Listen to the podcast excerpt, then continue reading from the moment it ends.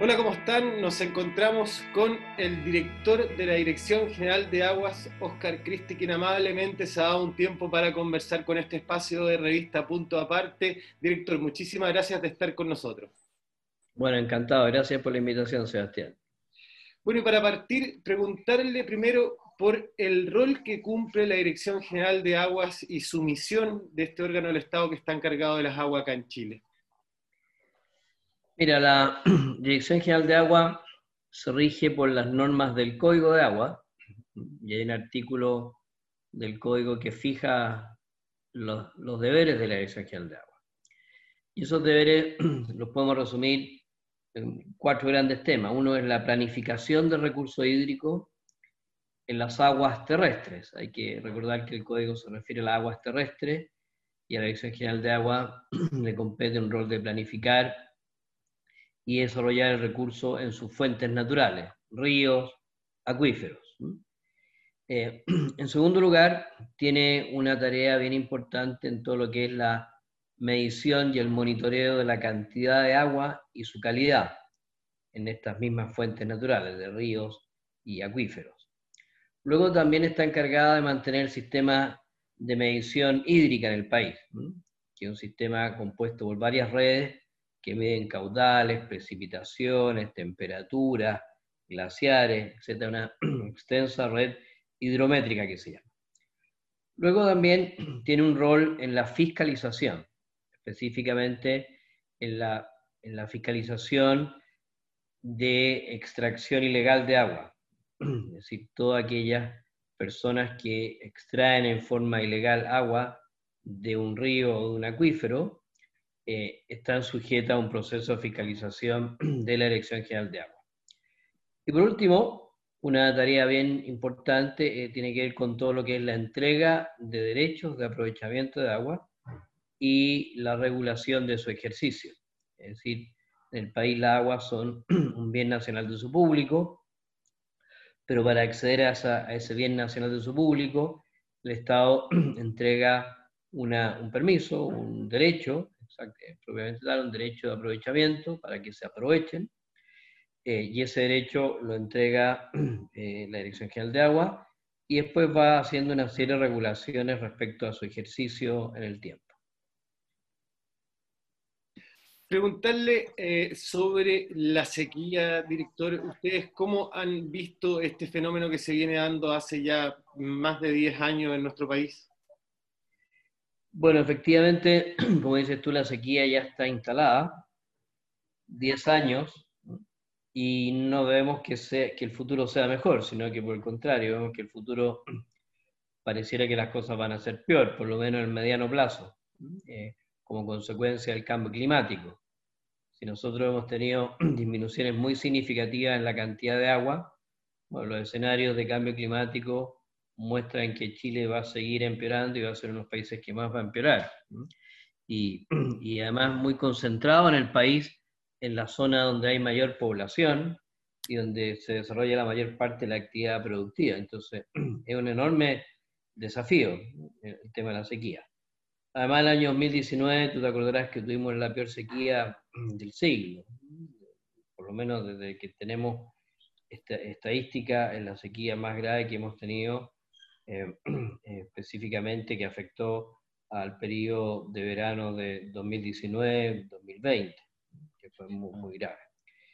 Eh, y entonces, eh, la Dirección General de Agua, lo que, de acuerdo a estas funciones que yo te describía, lo que está trabajando es, bueno, cómo planificarnos para lograr una mayor resiliencia ante esta menor disponibilidad de agua, o planes que permitan a al país a adaptarse a esta menor disponibilidad. Entonces estamos desarrollando todo un trabajo muy grande de planificación a nivel de cuenca.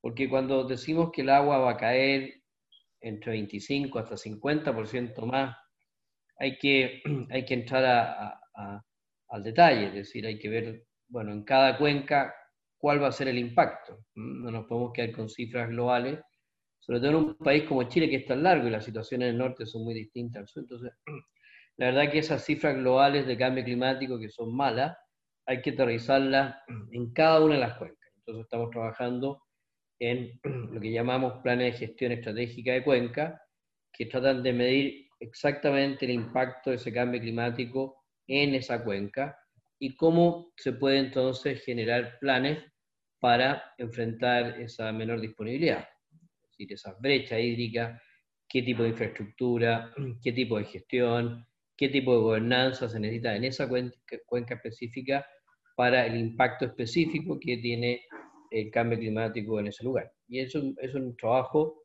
en que ya hemos comenzado, ya tenemos eh, los primeros planes para las 10 cuencas más estresadas del país. Habríamos querido darla a conocer el año pasado, pero bueno, todo el tema pandemia nos ha impedido eh, salir a, entregarla a las comunidades, eh, esos, esos planes, esperamos hacerlo muy pronto. Y de aquí al año 22 tenemos planificado que podamos tener una situación precisa y planificada en 61 cuencas de la 101 del país. O sea, cuando lleguemos a ese punto ya vamos a tener prácticamente todas las cuencas que potencialmente se van a ver afectadas por el cambio climático con una planificación detallada. Perfecto. ¿Con qué otras, eh, ¿con qué otras herramientas hoy día cuenta la Dirección General de Aguas para poder, de cierta forma, enfrentar la, sequía actual? Claro, efectivamente, lo que yo te comentaba es cómo es, mirar la solución hacia adelante, en el mediano y largo plazo. Otro, otro tema es las herramientas con que cuenta la Dirección General de Agua para una solución inmediata, de cortísimo plazo.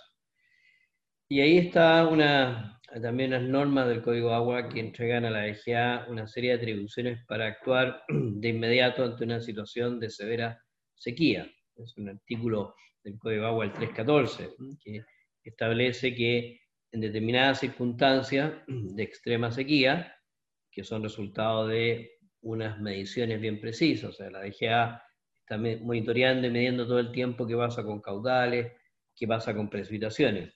Cuando esos caudales y esas precipitaciones o también los volúmenes de los embalses alcanzan niveles críticos, que están previamente definidos, estandarizados, entonces la DGA eh, puede solicitar al presidente, que tiene delegada la función del ministro, que se declare una zona de escasez.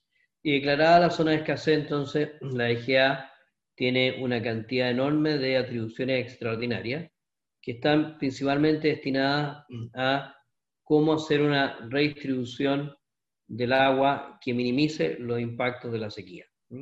Entonces permite tomar agua en una parte, trasladar eh, que se utilice en otra, y, eh, y, esa herramienta que hemos estado utilizando muy intensivamente en los últimos tres años, por la situación de sequía, parte un número, hoy tenemos 104 comunas del país con un decreto de escasez eh, que permite entonces estas atribuciones excepcionales de la EGA.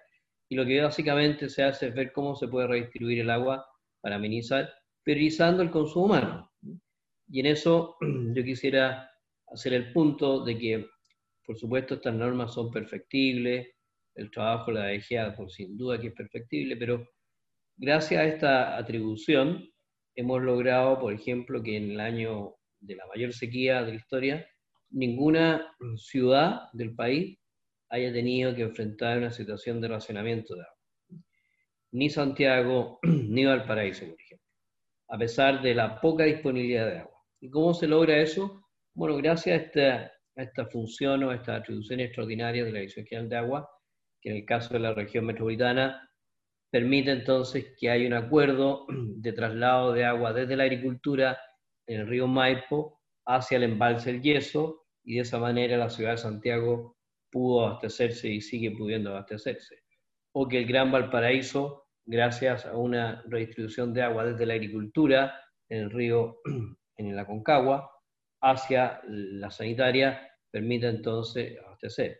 Y este año estamos haciendo más o menos lo mismo en Illapel, donde ahí hay dos ríos, el Illapel y Choapa, que alimentan a la ciudad de Illapel, y que también hemos logrado acuerdos para que la agricultura se restrinjan y permitan el consumo. Sin duda que esto que te digo hay que matizarlo con otra realidad, que es la realidad rural. Ellos sí que sí han estado más gravemente afectados, así como por un lado las ciudades han logrado mantener su consumo en situaciones de extrema, extrema sequía.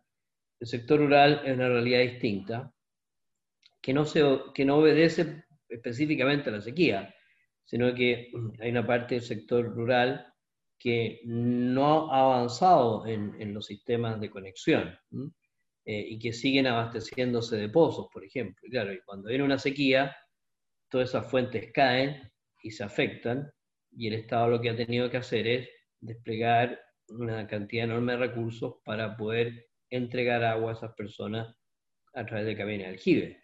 Pero eso ya no tiene que ver propiamente con una sequía, sino que es más bien una falta de sistema en una situación más permanente en que el Estado tiene todavía una deuda importante. Director, usted hablaba de que la regulación podría ser perfectible.